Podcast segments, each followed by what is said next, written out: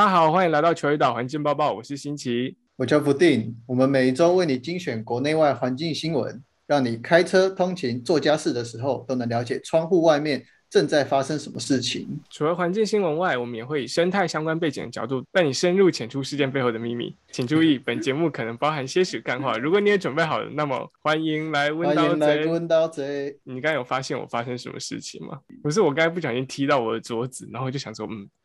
应该可以剪掉吧，所以我就再重讲了一次。然后我就看到你在那边憋笑，我就很紧张，我想说，炫，如果你笑出来，我就真的要再重讲一次了。我们就是从头要再录一次。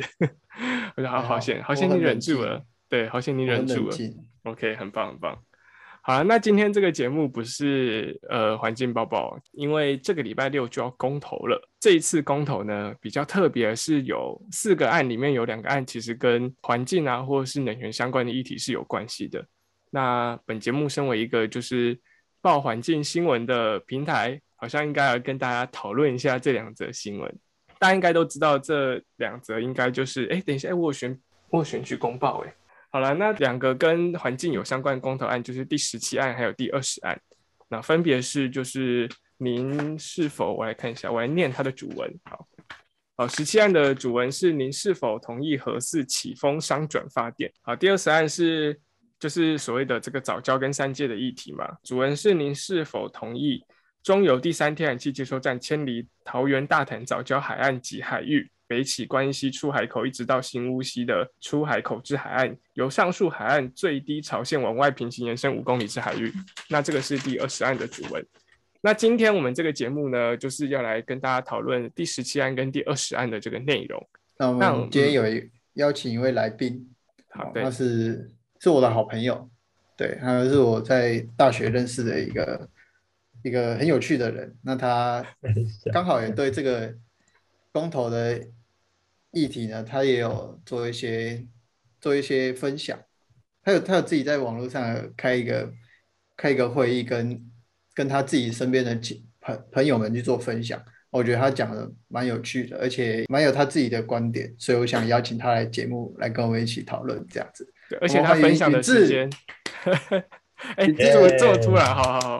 哎、好，Hello 大家好，大家好，我是林志。那我们今天就先来讨论第十七案的这个是否同意合适这个商转启用这样子。简单来讲，就是原本已经目前是盖个现在是八成好吗？还是九成好的？八成吧，八嗯成八成左右。的合适，就是已经目前是处于一个封存的状态嘛。那就是呃部分人是希望就是希望可以重启这个核电厂的这个启用，这样。对于这个核四启用，我想先问福定你的你的立场是什么？我个人立场啊，这么快就要就要先讲啊？当然啊，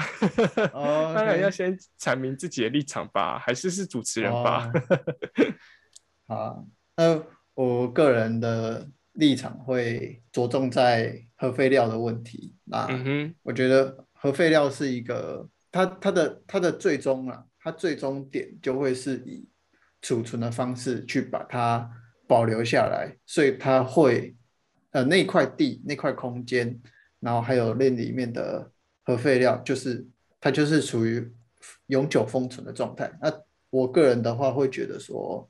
如果这这个东西盖在这里，造成这个空间这个区域的土地没有办法重新再利用的话，我觉得这个这个很不 OK，我我不喜欢东西没有办法重复再利用哦，这个感觉，对，所以我会我我的观点会是这个问题，所以核核废料如果没有办法有效处理的话，我个人不太想要，不太愿意重使用新核电。使用核，对对对，启用这个核电厂。OK，所以所以你的立场是不止核四，是指只要就是整个核电，因为使用核电就是一定会有这个核废料的产生嘛，所以你的是。立场是比较接近，就是说不管今天是不是核四，只要台湾目前现阶段还没有把还没有办法把这个处理核废料的问题给解决的话，你都不同意使用核电，是这样吗？对，呃，？OK，而且基本上台湾这么小，我我觉得就已经这么小块了，还要封起来某些地方，这样这样我会少了一点乐趣。好了，那我觉得这个问题，我相信你是应该有办法，就是给你一个全新的观点啦。好，那我自己个人的意见，其实我是蛮赞同使用核能的。我觉得大家应该会蛮惊讶的，因为每次我跟我朋友讲这些，他们都会觉得说，有是一个就是好像是生态人啊，或者是说就是跟环境比较类似趋近于就是左交的 部分，他们都会觉得说，怎么可能会支持核能这样？但是以我的立场来讲啊，那个我觉得全球暖化问题更严重，所以 核能发电是一个几乎没有。碳排放的一个发电方式，所以对我来说，这是我最主要支持核电的原因。另外就是，呃，福定刚才讲的核废料部分，核废料跟其他发电方式产生的废料来讲，其实它的体积算是最小的。像二零一八年的这个以核养绿的公投案，我是我个人是投同意，因为我是觉得以当当时台湾，不要说当时啊，就就连现在来讲，台湾的。绿能发展的角度真的跟不上二零二五年的这个非核家园的目标了，那更不要说二零五零近零碳排了。所以个人倾向支持核电，就是继续使用核电。但对于合适这一点呢，这就是是否要继续使用合适这个，我就是比较有疑虑。这个就是一个从小累积起来的很多的一些价值观，或者是说。从以前听到现在，当然就是会有一些刻板印象，就是对合适的印象其实是比较不好的。所以今天如果呃很开心允志来这边可以跟大家就是来呃分享一下，就是说对于合适的部分到底它是呃不好或是好的地方，跟大家就是讲清楚在这边。那当然我跟福定也不是就是单纯让你来这里就是宣扬这个。不要说宣扬啊，单纯让你来分享跟合适的好处的。那我们也有准备一些问题，就是想要提问，主要就是一些比较常见的反方的论点。那希望允志可以一起来做回应，这样子 OK 吗？好的，好的，好。那我们就先从福定开始喽。好，那哎，允志，等下你回答的时候可以大声一点。你有你你没你有麦克风吗？还是在你耳机？对啊，我是直接这样讲。OK，好。那你可以稍微大声一点。好，那我第一个问题就是关于核废料的储存点。原本我们知道是有蓝屿嘛，蓝屿这个储存点，那它本身土地的取得有争议，还有我们现在我们现在使用核能所产生的核废料，它有它它是怎么样的去储放这样子的情况，还有它的运作运作情形这样。可以请你跟我们分享一下吗？在在云志分享之前，我想要先问一下福定，你有没有看过我二零一八年的直播？我没有看那个直播，但但是但是我是了，我是有知道他这里面的东西。OK 啊，OK 好，那我们今天既然都邀请我，我只是没有看你的直，我只是没有看你的直播。好，谢谢哈。我们今天既然都邀请允志来，我们就让允志来回答这个问题好了。那刚刚的问题就是核废料跟蓝雨，然后还有目前台湾核电厂的。这个所谓高阶核废料的储存是什么样的储存方式？OK，好，那我来简单的呃分享一下。那核废料主要有分两种，一种是高阶核废料，一种是低阶核废料。那高阶核废料就是我们呃这个反应炉使用的这些燃料棒，燃料棒对，然后燃料棒使用完之后，它就是呃我们没有办法再使用，那它有放射性，所以我们会把它放在那个水池里面。那那个水池，单单那个水里面的那个氢分子就可以有效的去阻隔这个。呃，放射线，那或者是说我们的这个水泥墙，然后那些钢筋条，就是足够厚的水泥墙也可以有效的呃阻挡这个那个辐射。所以我们现在用的方式是国际上啊，就是核能，他们一开始呃会放在冷却池里面继续降温，大概需要五年的时间。那在降温之后。大概啊，大概那以后技术进步可能可以缩短这个时间。当他们拿出来，接着拿出来之后，会使用干式储存的方式，这是第二阶段。那第一阶段其实可以放至少五年，那你一直泡着就一直泡，像我们现在其实就是一直泡着的状况。哦，我们现在所有的燃料棒都还在水里，对不对？已经已经泡几十年了，对，还在继续泡。对，然后呃，第二阶段是干式储存的部分。那干式储存的部分就是我们会用那个呃。水泥桶啊，等等，那他们是很专业的技术去做，所以你不需要担心，因为它主要是呃国际上现在都在使用，不是像你家楼上的水塔那样子的水泥墙嘞。对，不是，它是 厚度是很高的哦，啊，几公尺厚的厚度，所以所以是很厚的。然后它是呃会把它装好之后，然后用那个他们就会设计一个那个储存场啊，干式储存储存场，那把那些核废料就是固定放在那个地点，那它利用那个空气对流就可以有效的降温，所以其实就是哦一直放着，不需要去管它的。那所以嗯蓝宇那个储存场的意思就是第二阶段的干式储存场，只是 No no 它 no no，不是哦，蓝屿释一下。哎，蓝宇那是第三第三阶段不，是不是不是不是，我可以分享荧幕画面吗？可以啊，呃，可是我们听众听不到哦，呃，听众看哦不到，你可能就是哦还是要用讲的这样子。你可以分享给福定或是给我看，但是啊就还是要讲出来哎这样。现在现在是哎，我我切换的话，你们会跟着我切吗？会，对，哦，好好好好，那就好。你是整个分享浏览器啊，所以你所有的分页它其实都包含那个都包含在里面这样。哦，好，好对那我们呃核核废料有分高阶跟低阶，那嗯高阶是有高放射性的，是我们必须要好好保护好，也是历史上所有核灾发生的，都是因为高阶的核废料出生出现了这个事故。那其实蓝鱼储存厂它里面全部都是低阶的核废料，那低阶核废料包含我们这些呃实验的器材啊，或者是医用的器材，任何跟放射性有关的，那也包含我们这些呃核能发电厂使用的这些，比如说呃员工的这些防护服等等的。那因为以前的技术比较不成熟，所以这些核废料的产生会非常量非常的大。那蓝屿储存厂现在总共存有呃十几万桶油汽油桶，十几万桶的这些低阶的核废料。那它的放射性其实是相对低的，就是呃，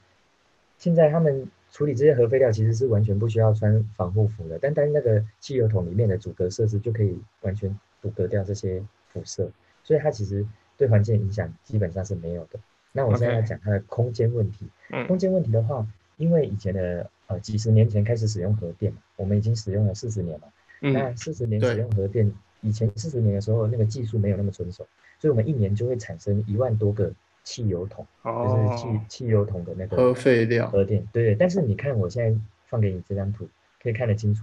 一百零九年，我们现在产生了多少核废料？五百九十桶。我哦们其实就是一年只数量其实是降很低的。好，那因为听众万多桶，对听众看不到，我可以跟大家分享一下，就是其实在这个是最最高的时候是嗯八十四年嘛，就是离我们最近最高的是八十四年。。对对对对，对，然后其实到八十五年的时候，其实就已经降低了快一半，八十四是四千五，然后八十五年就已经剩两千七左右了，然后就一直嗯到现在刚刚说一百零九年是五百九十嘛，对，对现在590只桶会有五百九十桶汽油桶的这个数量。那它这个东西其实它只需要放在一个呃空间里面就好了。那包含像蓝宇，它现在有十几万桶。那现在的这个减容技术可以把六桶的那个量压成一桶，哦所以把哦，整个蓝宇去减少之后，只会有一万一万几千桶的汽油桶。哦而所以现在已经存放在嗯蓝宇的，他们还是有持续在把它在做，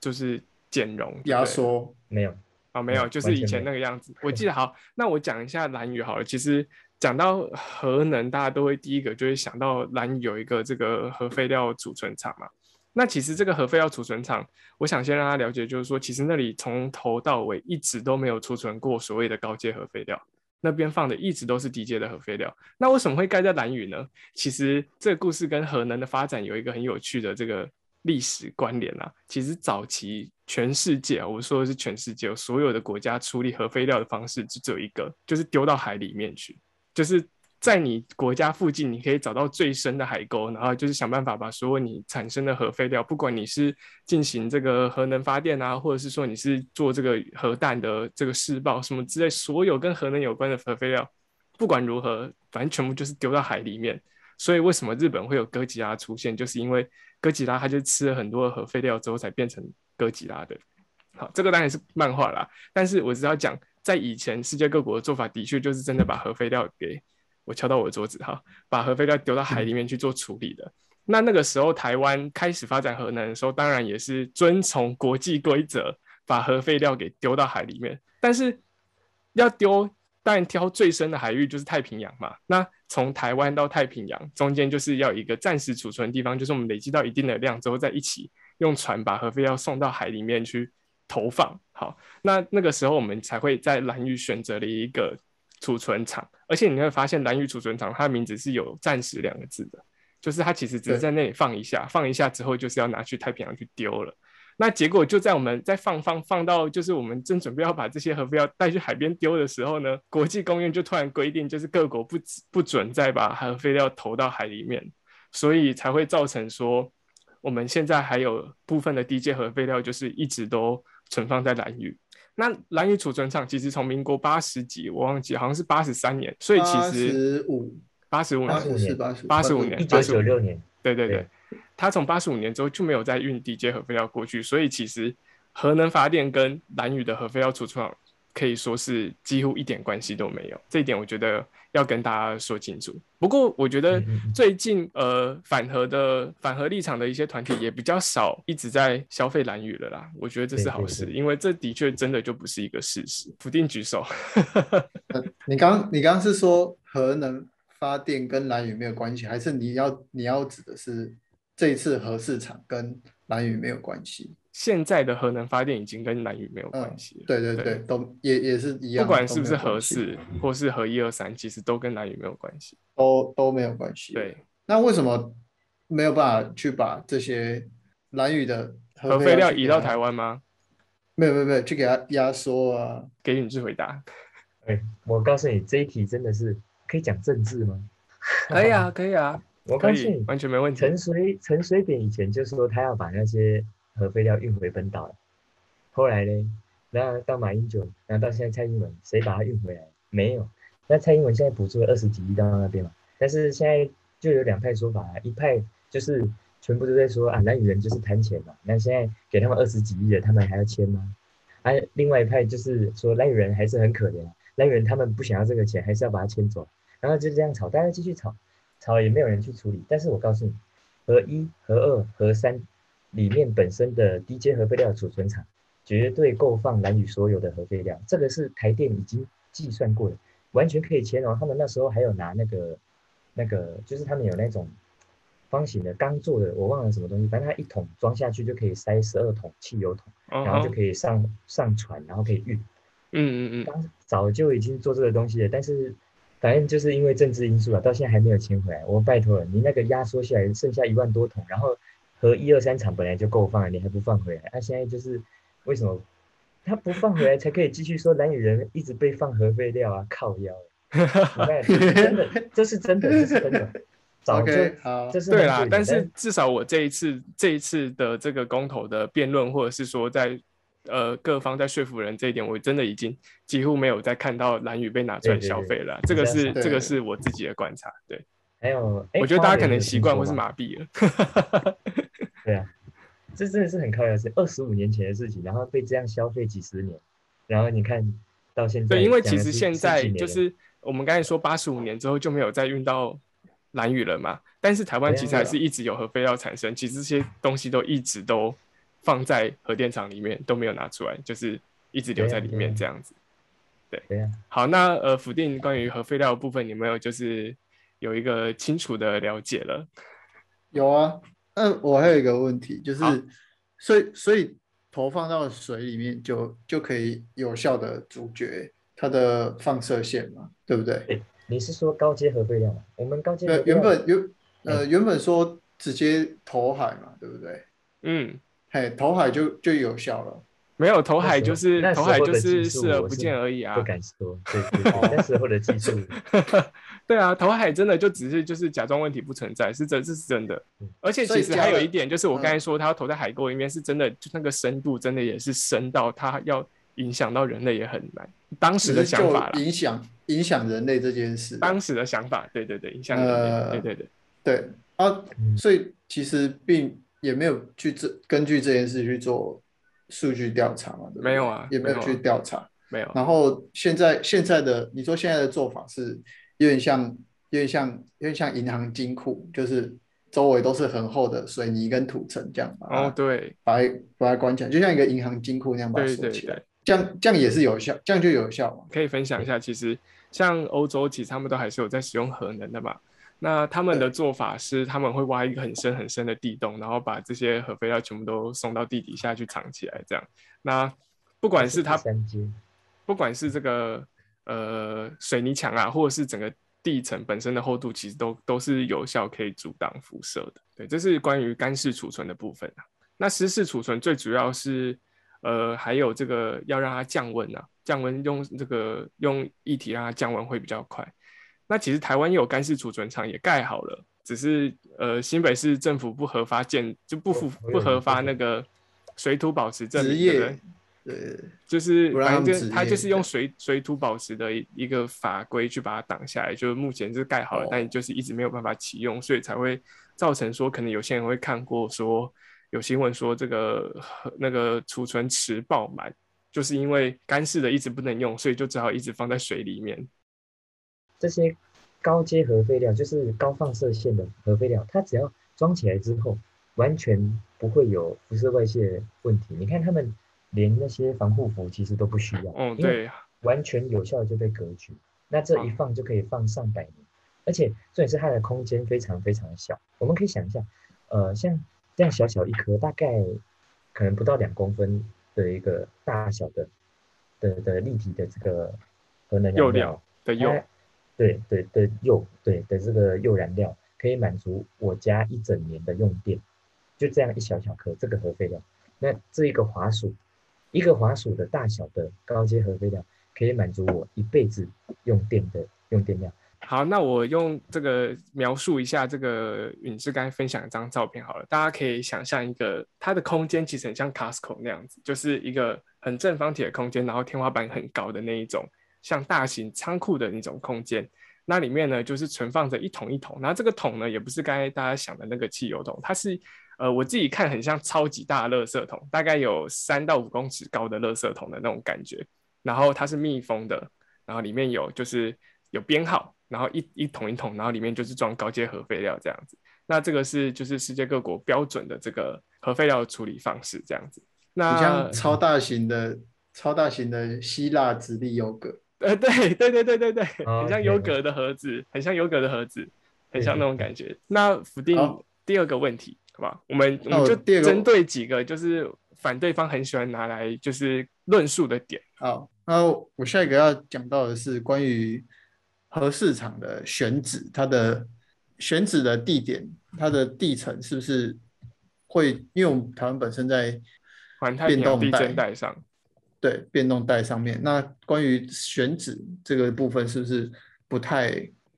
不太适合？因为它毕竟是在敏感带啦，容易、嗯、大家都容易说就会因为是核电厂正下方有一个 S 断层经过，这是这是事实吗？有有断层经过？那我们来呃讲一下这个断层的部分。应该这样讲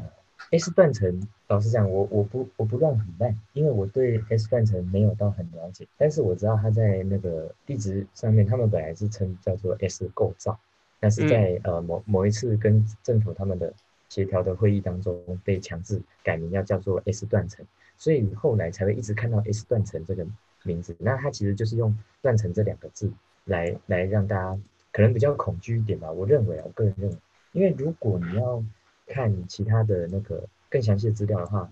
我跟大家说，大家可以上网查这个经济部的中央地质调查所，那它里面有现在活动断层的一些资讯，活动断层的一些资讯。那我们可以呃点进来，然后你就去看那些断层的图。那我们可以很清楚的看到，就是好、像我现在开给你们这张图，上面有很多这个线条嘛。那这个是中央地质调查所里面的活动断层。我们要讲活动断层，因为就是呃有分第一类活动断层跟第二类活动断层。那我们可以看到，就是基本上这些活动断层都是在西部的沿海跟东部的沿海。那红色的是我们的第一类活动断层，褐色的是第二类活动断层。，OK，那第一类活动活动断层是指说这一万年之间有发生大规模的地震。那第二类是指对第二类活动断层是指一万年以上到十万年以内有发生过大面大规模的地震。OK，那我们就可以看得到这个核市场这边其实是没有任何的活动断层，那包含它底下有一个 S 构造，那它当然因为地层推挤嘛，它就是会产生一些地质的一些构造，但是老实说，台湾整个岛密密麻麻的，你要算断层的话，其实整个岛密密麻麻都是断层，所以我们才会有密密麻麻这么多的山，地质非常的呃怎么讲？不稳定，地地地质运动对，但是这个可能是几百万年前台湾浮出来的时候制造出来的东西。好，那它经过长久的时间的变化，因为我们地质我们有正断层跟逆断层，对，那一个是推挤的力量，一个是拉力嘛。嗯，那我们现在看到这些有颜色的，不管红色、褐色，就是很明显是推挤的力量会产生剧烈地震的东西，是这些这些这个推力的这些断层。但是我们目前核市场我们可以可以看得清楚，它的选址、它的地方，核市场在这是没有这个东西的，所以其实那个其实算我认为是被大幅炒作的东西。不然我们来看看我们现在的核一厂、核二厂中间还有一条那个我们想活动断层，还经过阳明山，那一震起来火山要爆发，我们都是哇塞。所以我觉得炒这个合适的地址的问题，其实是比较比较那个的。你是觉得说这比较偏向假议题，就是它看起来比较耸动，但个它实际上好个像影响不大，这样。对，因为核市场建建在这边啊，那它的地址底下是坚硬的岩盘，那嗯当初是用炸药去炸，才有办法建立它的地基的。所以所以而且岩盘在地质上有减震的作用，所以你看九二一大地震大概发生在这个地方，就是车龙浦断层，这是我们台湾最长的断层，一百公里，然后发生了七七点多的地震。对，那那时候核市场这边，呃，有感地震是感到四级的，那四岩盘级哦是有一个四级是一个很有效的。你看上次宜兰这边一个小地震，台北全部都震到四级了，对，捷运还停下来停停半个小时四十分钟，所以其实地址我是认为不需要太担心，OK，我个人认为，好，那我觉得这一题有算是回答到我的疑虑啦，因为其实就是好了，就像我们刚才讲，其实我就是一个左交，那我身边大部分朋友都是左交，所以其实你常常看到他们在 po 文的时候，就是会有提到说，呃，这个核电厂正下方就有断层通过这件事情，所以当然看到这个都会觉得有点紧张，对，毕竟这个如果真的是有断层通过的话，它只要是一点点小小的错动，可能三五公分里面的，不管是建物或者是仪器，可能都会有很大的影响。我嗯。补充一下，那个 S 断层在呃当初核试设厂的时候就已经被归类为死断层。哦，但基本上是已经十万年没有动的东西。对对对对。但可是我记得有人说，就是那个断层是已经选好之后盖到一半才发现的。对啊对啊对啊，所以那时候工程就延宕，然后他们哦就请、请人家来勘验。对啊，但是现在是说，呃，如果公投过的话，也要再重新勘验。那当然时间上会花很多时间，但是我觉得这反而是好事啊，那就再给他一次机会，证明他到底是不是是的话算了，嗯，但是不是的话，也许我们可以给他一个机会。对好，那谢谢允志，我们还有最后一个问题。好，嗯，最后一个问题，我最后就是，呃，这次公投是关于他要不要商转，就是让核市场从原本的封存状态啊，重新让它运作起来。那它里面会有一些，呃，它它的机器啊，它的设备是有一些问题，是有它呃可能组件。呃，或者是原本的厂商倒闭，会有会有发生可能零件缺乏的这个问题，然后再加上重启可能会花到十年以上的时间，才有办法重新启用合适。那这一段时间，如果说用在启动合适，我个人啊会会觉得说，是不是拿来让我们的绿能绿能技术能够更加提升，而不是就是还要。花很多时间在呃投资面对核市场这件事，就对啊，面你你要面对的就会是原本的公司去呃原去修整原本的合约，然后还有一些机具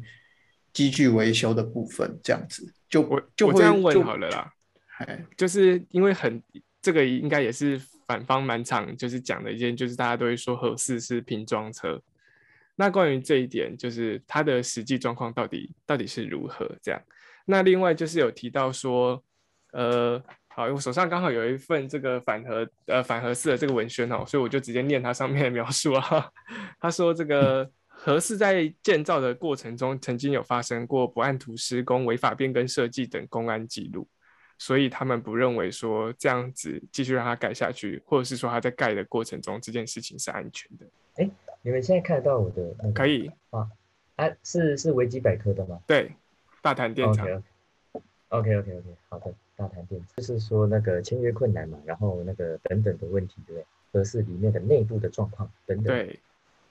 好，那我简单的呃，那这是核电厂核四现在内部的这个照片。那老实说，呃，好，那我讲一个题外话，我有一个朋友，好。他是核二厂的工程师，那他们现在呃，他老师跟我说啊，他们核四调去核二的工程师是会投不同意票，有有一些人哦，老实讲合适调到因为合二的工程师会投不同意票，就他们也不希望合适重启。因为核二对他们来讲是天堂，核哦四 要重启的话他们会很累，所以他们哦 他们会选择投不同意票。，OK，是量谁啊量谁但是的地儿啊？对，但是他也很清楚的跟我说，绝对不会有核灾这种问题的产生，但是基层会累得要死。哦 OK，这是这是我核电厂的朋友挂的报。那其实这个不管是核能或是或是其他，不不要说只有台电啦，应该大部分的政府机关都是 这种状况吧？就是台湾看起来稳定经济发展背后就是一群累的要死的劳工。对啊，不管好像不管是不是核电厂，好像都差不多。台铁也是啊。这是现在合适的图，嗯，那我们可以看到合适它有这些呃，它的厂房。等一下，我看一下，因为它的那个呃反应炉，然后它的机房等等的，就是它那时候是有不同的设计的厂商嗯来来做这个工程啊。对，那它像它后面的这个厂房，它是使用那个日本三菱的，但是它里面这个反应炉啊，它的设计是使用美国制的，，OK，这是奇异公司的设计。嗯对那现在正方是说，呃，他当初是有跟日本合作嘛，那现在都是符合美国的规格的。那这个我不知道，因为我没有真正看到报告。当然辩论的时候是有拿在手上，但是其实我们要仔细看到是很困难。但是嗯我们换个角度想啊，你当然可以说它是呃拼装的东西，但是毕竟现在很多东西都是用拼装的，就像我们的呃，比如说一台飞机、一台手机，我们很多零件本来就是各个厂商会有他们专业的最最专业的地方，那我们嗯。利用他们各个的最高的优点把它拼装起来，就像我们台积嗯。电生产晶片、生产等等晶圆等等的，是全世界都在利用。嗯。对啊，那这个就是分工嘛，国际分工的一个概念。那包含核能电厂是，那刚刚还有包含呃，大家说的就是它里面的零件啊，现在买不到啊，或者是说呃，它里面的东西坏掉了没有办法，然后或者是说要签约有困难嘛。嗯，对，还有燃料棒已经送回美国这件事情。燃料棒是小事，对啊，因为对啊它现在他现在送回美国嘛，然后它要拆解啊，为什么要把燃料棒送回美国？因为我们的法规上面讲，核电厂就是要有这些燃料棒才能称为核电厂。他现在把这些燃料棒送哦回，去它有点像是在玩这个文字游戏的感觉，就对对对，是所以我们现在核电厂不不能叫做核电核核能发电厂，在法规上嘛，因为他没有燃料呃棒。哦好酷哦，我哇这个我不知道哎，对，那我我们那些燃料棒是说要干嘛？运回美国，然后他们拆解成那些铀铀铀的燃料，就是比较低层级的，就是未完成品、半成品，嗯应该说拆解成半成品，然后卖给其他国家。对，那你看运回去，现在有人买吗？没有嘛，现现在就没有人要买这个东西，哎，他们自己就就在买新的就好了，干嘛用我们的东西？所以你要说你可以卖掉它换回钱，我是觉得不可能。哦，啊哦所以当初运回美国其实是等于是回卖回去的的感觉，没有当当初说当初说要卖回去，这样为什么要卖？我们是把它呃花钱哦，请美国运走，然后在美国他们的呃厂商把它分解成半成品，那就可以变成新新燃料棒的。再做成新的含原燃料料棒的，嗯对对，那现在是半成品。那看呃，如果有人要购买的话，我们用低一点的价格卖，那就可以组装成他们需要的原料去给他们使用。嗯对但是现在没有人要接手。对，是这样。，OK，那没有人接手的理由是什么？啊，他们买新的就好啊，干嘛买我们的这个这个？又又不会过期，又不会过期，对不对？燃料棒，燃料棒我就不知道。我想燃料这种东西能不能放，我就不清楚。而尤其是它又拆解成半成品。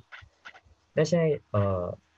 刚刚是大概讲一下这个拼装车的问题，其实就是一个分工的概念。你要说它就是一个大杂烩，很不安全，那也是一个说法。但是你换个角度想，它就是一个分工的概念，对，就只是大家想的概念不同。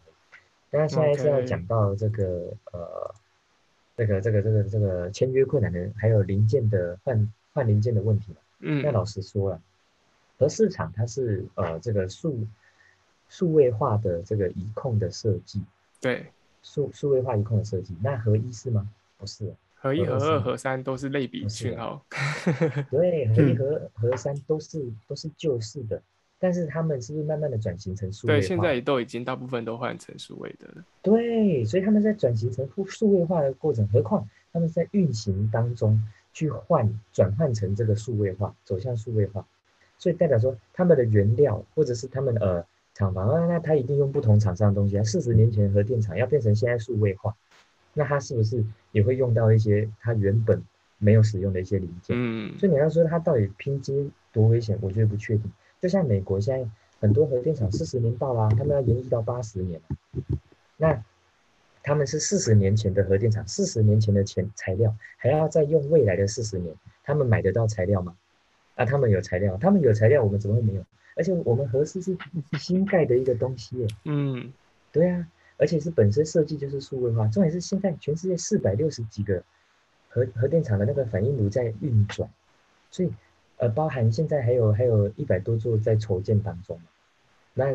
这么多的核电厂是未来大家的一个趋势，所以你会说它缺材料吗？我觉得不见得，比我们老的核电厂太多了。那他们都他们都可以，的确是，他们都可以，为什么我们不行？老实说，盖一座新的核电厂只要十几年，但核四建筑结构都是已经好了的东西，你还跟我说要十几年？那那可以啊，我支持你盖核武嘛，好不好？你很奇怪。哎，其实我蛮蛮希望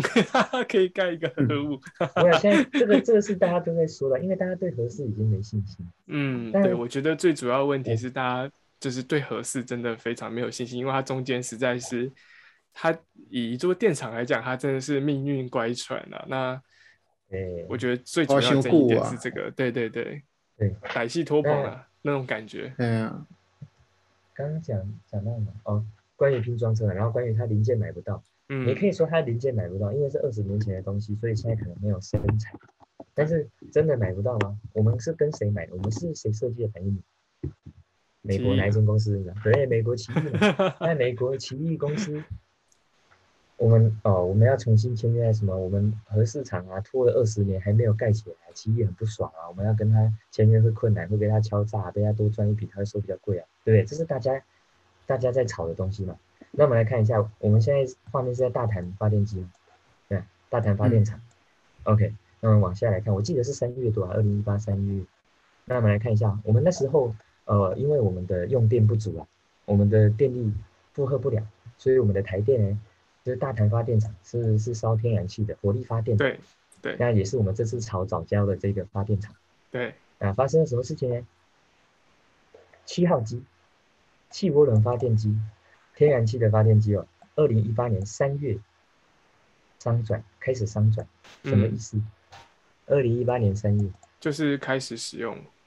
对，它是哪一间公司制作的？奇啊，美国奇 美国奇异公司。在二零一八年，在我们现在的执政党执政两年的时间，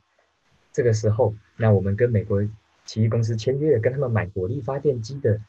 的机组来支援我们的发电，所以我们的关系跟他很不好吗？错，我们商人没有永远的敌人啊，只要有钱赚都是好朋友。所以，我们真 真的要说我们的合适没有办法跟他签约吗？我不相信。我们二零一八年现在的执政党还跟他买这个这个这个燃煤的机组啊，呃，燃天然气的机组啊，对对对对，所以没有没有，我认为这个这个算是一个比较有深度的，因为我是因为。看早教的这件事情，在在查大盘相关的东西，结果被我翻到，哎，既然我们是跟奇异买，我们跟奇异买这个天然气的基础，所以老实讲，这个也变成一个假议题。但是这个是比较有深度的假议题，因为一般人不会发现。嗯，对，哎、这个很酷哎、样这真的是，蛮有趣的。对对，所以对啊，我们不会，我相信是不会有这个签约困难的问题，而且不止大谈的机组，我我印象中还有其他机组也是大谈，呃，也是用也是奇奇异公司的啊，对对对，所以那个二十年没盖好，他很不爽我们，哎，不用这样想，真的。然后包含数位化的过程，三座类比讯号的都可以转成数位化的核电厂，一控嘛。那那嗯本身设计就是数位化的，你还要说买不到零件，我就觉得有点奇怪。嗯哼，比我们老的核电厂太多了，现在都还在用，他们就有零件。对啊，啊，类似这样。OK，好那福定还有其他的问题吗好，我问题到这边就可以了。